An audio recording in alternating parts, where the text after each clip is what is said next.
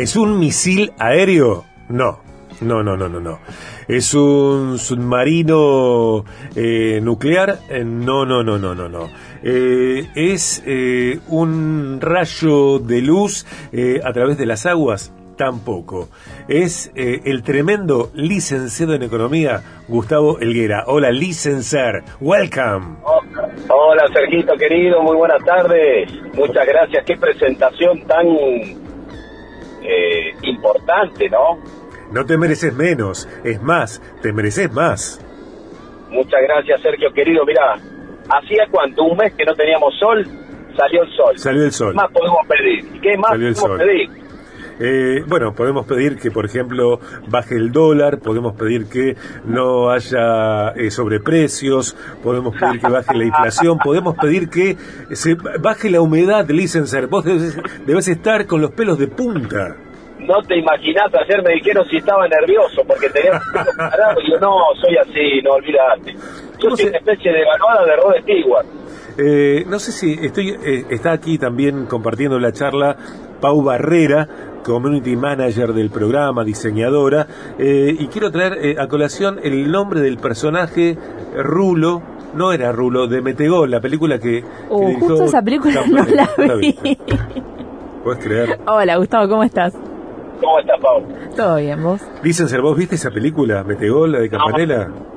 La última que vi fue Rambo 3. Mirá, mirá, mirá, claro. Yo fui hace muy poco horas, te diría, después de mucho tiempo, años, eh, fui al cine a ver Misión Imposible. La película en la que Tom Cruise, como en todas, no usa doble y se lanza desde una montaña, desde una rampa, en una montaña, en una motocicleta, en una escena espectacular me dijeron que es increíble la película. Muy, pero muy buena. Sí, sí, sí, sí. Te la recomiendo. Dicen ser querido, eh, aprovechemos los minutos de tu informe económico de la semana. Hablaste anteriormente de motores de crecimiento de un país, los resultados a la fecha, el legado del próximo domingo, gobierno, perdón, el legado del próximo gobierno. Y hoy llegas para hablar, por ejemplo, de devaluación, nuevo capítulo, la relación Massa, Sergio Massa, Fondo Monetario Internacional. ¿Con quién está Massa? Está con todos. Eh, múltiples tarjetas de crédito. ¿Qué costos tomamos? Bueno, son los temas del día. Bueno, eh, el viernes, el viernes, sí, ya desde el viernes empezaba a, perfilar una novedad. Y, te digo, yendo un poquito más para atrás, hace tiempo que estamos oyendo de que el gobierno está pulseando con el Fondo Monetario Internacional un acuerdo. Aquí nadie sabe qué es el acuerdo honestamente, no tenemos acceso a saber de qué se trata el acuerdo. Eh, tampoco a qué nivel de tasa estamos tomando créditos. Por ejemplo, el swap con China.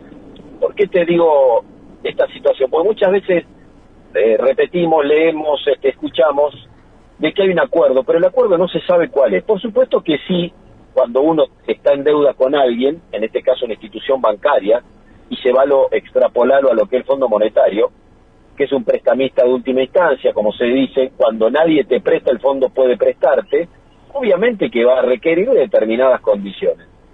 Bueno, el Fondo Monetario hoy lo único que la Argentina está haciendo, a mi entender, por eso te digo que como no hay información uno tiene que intentar deducir, yo no estoy viajando a Washington con el equipo económico, y como no se comenta qué es lo que se gestiona, me parece, Sergio, que lo único que están haciendo es cambiar cheques. ¿Qué significa esto? Patear para adelante la deuda porque la Argentina no tiene un dólar. Y esto no es una información reciente. Esto ya lo sabemos. Por eso vos te encontrás que hace casi 10 años eh, que la Argentina tiene un cepo del cual no puede eh, salir. Ya le costó casi 20 mil millones de dólares, Sergio, este cepo a la Argentina. Fíjate vos todo lo que nos cuesta poner en funcionamiento la maquinaria de una economía y la estamos dilapidando porque un gobierno no quiere decir la verdad en términos de eh, la devaluación, que en algunos casos, algunos colegas también hablan de una devaluación encubierta. Y yo te diría, Sergio, que esas novedades del domingo a la noche, ese tweet, porque en realidad vos fíjate que hemos tan normalizado que un paquete de medidas económicas o parches, llamale como vos quieras, ya ni siquiera tiene un comunicado de un funcionario poniendo la cara, sino que simplemente un tweet de un domingo a la noche donde todavía no se reglamentó. Entonces ahí te vas a encontrar, básicamente, para no entrar en detalle porque aburre, básicamente te está encontrando un impuestazo, Sergio, impuestazo al pago de las plataformas digitales, un impuestazo a, al, costo del acceso al mercado único libre de cambio para los importadores, un impuestazo para el dólar ahorro. Es decir, este gobierno, si de hay algo que, que podría decir es campeón, es en crear impuestos. Eh, ha creado durante su gestión 32 impuestos, Sergio, 32 impuestos nuevos, lo cual hace que todo este berenjenal genere de cara al presente, ya no a ver a cuándo y cómo va a perjudicar esto en materia de precios, sino que desde la semana pasada y antes de que se comunicara este impuestazo, ya se estaban remarcando las listas de precios. Que el día lunes, Sergio, ya salieron a la calle, en el caso, por ejemplo, de la industria donde yo más me vinculo, sí. es un orden de un y medio y hasta un 12%. Alguien me preguntaba el otro día, dice, bueno, pero este impuestazo va a influir en la inflación, va, obviamente que influye en la inflación, no solamente en la inflación.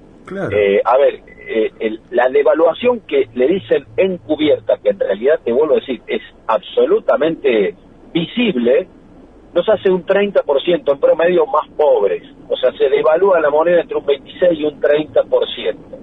Ahora, por ejemplo, en las economías regionales, por ejemplo, en el maíz, hace que ese commodity que forma parte de una cadena también de alimentación, por ejemplo, para los vacunos, tenga este aumento de costo que ser trasladado al precio. Por eso se espera que también el precio de la carne se ajuste en los próximos días. Pero en concreto, también hay, dentro de este paquete de medidas, y vos parame cuando, cuando lo consideres así, Sergio, hay, hay una parte donde dice que estarían exentos de este impuestazo aquellos bienes que están eh, involucrados en la canasta básica. Yo digo, Sergio, hay tantas regulaciones, tantos impuestos, tantos cepos, hay 11 tipos de cambio, hay ministerios que cobran pero no trabajan y no se saben para qué están. ¿Cómo van a controlar si el hilo del chorizo que estamos importando para armar este, los salamines eh, van o no a entrar con un nuevo impuesto? Mira, te podría decir, Sergio, que así como tiraron de la cuerda diciendo que iban a mandar, ¿te acordás cuando dijeron que iban a mandar a los jubilados a controlar los precios o a los equipos de Moyano, a los sindicatos? Las barbaridades, Sergio, que hemos naturalizado de un gobierno son casi, te diría, eh, increíbles. Así como festejamos que tenemos solo un 6,5% o 6% de inflación, cosa que si vos te vas a la góndola del súper, Sergio, te vas a encontrar que dentro de esos 6% que dice que son, que dice el gobierno la semana pasada, que dice que fue ese el, guarismo inflacionario, te vas a encontrar que dentro de esa canasta básica, Sergio, los precios que son cuidados forman parte, casi te diría, fundamental de ese número. Ahora, cuando vas a la góndola y ese precio, cuidado, no lo encontrás porque el producto no está, porque no lo venden, porque no es rentable venderlo, tenés que comprar la lata de aceite que está al lado. Y la lata de aceite que está al lado está corriendo a otra velocidad. Por eso cuando vos te dicen, hay una inflación de un 6%, vos decís, mmm, me parece un poco poco. Acá parece como que estamos más cerca de 10-12% mensual que de un 6%. Bueno, se estima, Sergio, que este paquete de medidas del día domingo barra lunes va a impactar como mínimo en dos puntos respecto de la inflación del mes pasado, que si no la dibujan, Sergio, este mes se tiene que comunicar una inflación cercana al 8,5%. Así que esto es impacto impositivo directo, Sergio, un impuestazo con todas las letras y una devaluación que el gobierno la está haciendo lo más acelerada posible, pero sin querer decirnos la palabra mágica de devaluación. Entonces, por eso hay nuevos impuestos. Pero entendámoslo, esto significa que las empresas van a trasladar el mayor costo y el que finalmente lo termina pagando somos nosotros mismos, los empresarios, cuando vamos al supermercado, ya puesto con el sombrero o la camiseta del consumidor final. Licenciado, le voy a echar eh, combustible a la hoguera. Eh, uno de los títulos que circulan en, en, estos días, en estas horas, tiene que ver con que Gabriela Cerruti dijo que el país no está en crisis y aseguró que en la Argentina no hay hambre. La portavoz de la presidencia atribuyó la subida del dólar a los especuladores y la inflación a causas externas al gobierno y también cuestionó la medición de la pobreza. Gabriela Ceruti. Cerruti. Sí, eh, mira, Sergio, te, respondería solamente un punto. A ver, pobreza, los números, si, si, si son reales, habla de un 50-60% de pobres y creciendo, y creciendo. Yo no veo a la gente saliendo de esa situación este, de postergación que hace muchas décadas en la Argentina viene creciendo y forma y de forma sostenida. Permíteme un ejemplo breve. Eh, uno va a una cafetería del centro de Rosario eh, a tomar un café, una reunión, lo que sea. Eh, en menos de una hora pueden entrar tres o cuatro niños a venderte algo o pedirte dinero. los semáforos, Sergio, el estado de gente, ya no solamente el, el, que te limpia, ya está toda la familia en la calle. En la misma peatonal también. Estoy, estoy en la misma peatonal. La cantidad de gente que hay que está cartoneando y buscando comida y que ves que duerme en los cajeros. Si vos te vas por calle Oroño, te vas a encontrar en los cajeros. Si andate un día a un cajero, te invito a hacer la experiencia. Andate un día a un cajero, siete y cuarto de la mañana, siete de la mañana, y fíjate que yo lo he visto muchas veces, que te vas a encontrar, por ejemplo, en el cajero que está creo que en calle Mendoza y, Oroño, o en el de Córdoba y Dorrego, te vas a encontrar adentro gente durmiendo. Entonces, no me pueden decir que no, está bien, es un ejemplo.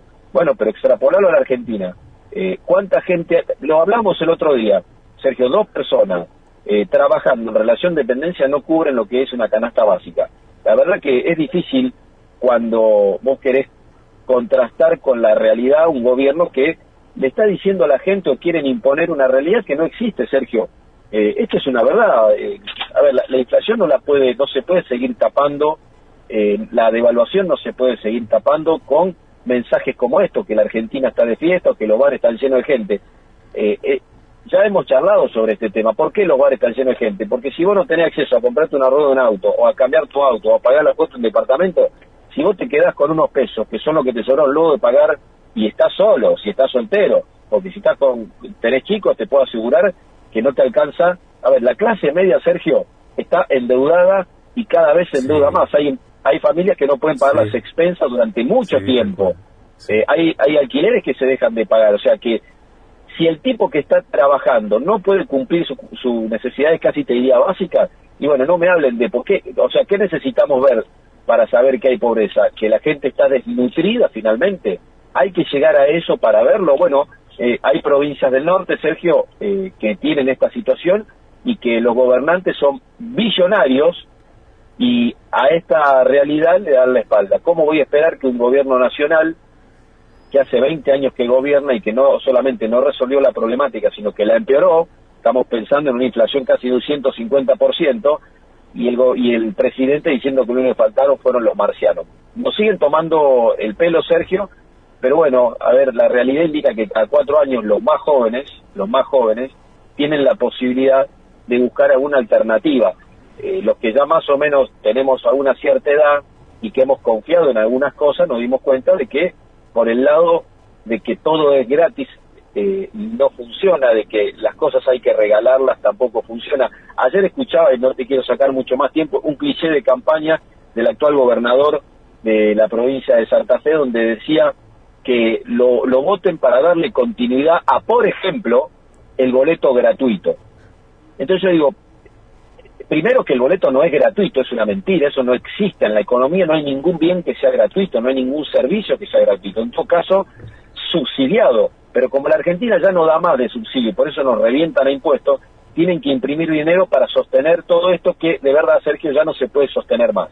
Por eso la clase media trabajando, papá y mamá, no alcanzan a cubrir las necesidades básicas. Y después cuando habla y después cuando hablan los especuladores del dólar, mira, si vos te empezás a meter en el ámbito privado, Sergio, y tenés que hacer alguna operación, tenés que comprar, tenés que vender, cuando empezás a escalar es muy fácil ver quiénes son los verdaderos especuladores. ¿Querés decir una cosa? Los que están muy cerca del poder, casi, te diría, los que tienen puesto la camiseta del poder, son los dueños de las divisas. Eh, te despido, licenciar, agregando solamente que con este volumen de información, con esta visión, eh, tengamos ese material presente a la hora de votar. Tenemos muchas veces que votar en este año, eh, votemos con memoria y no en automático. Te mando un abrazo grande, te agradezco mucho, como siempre, el valor que le aportas al programa con tu informe. Gracias. Un abrazo, un abrazo grande Sergio y Pau, un gusto siempre estar en contacto con ustedes.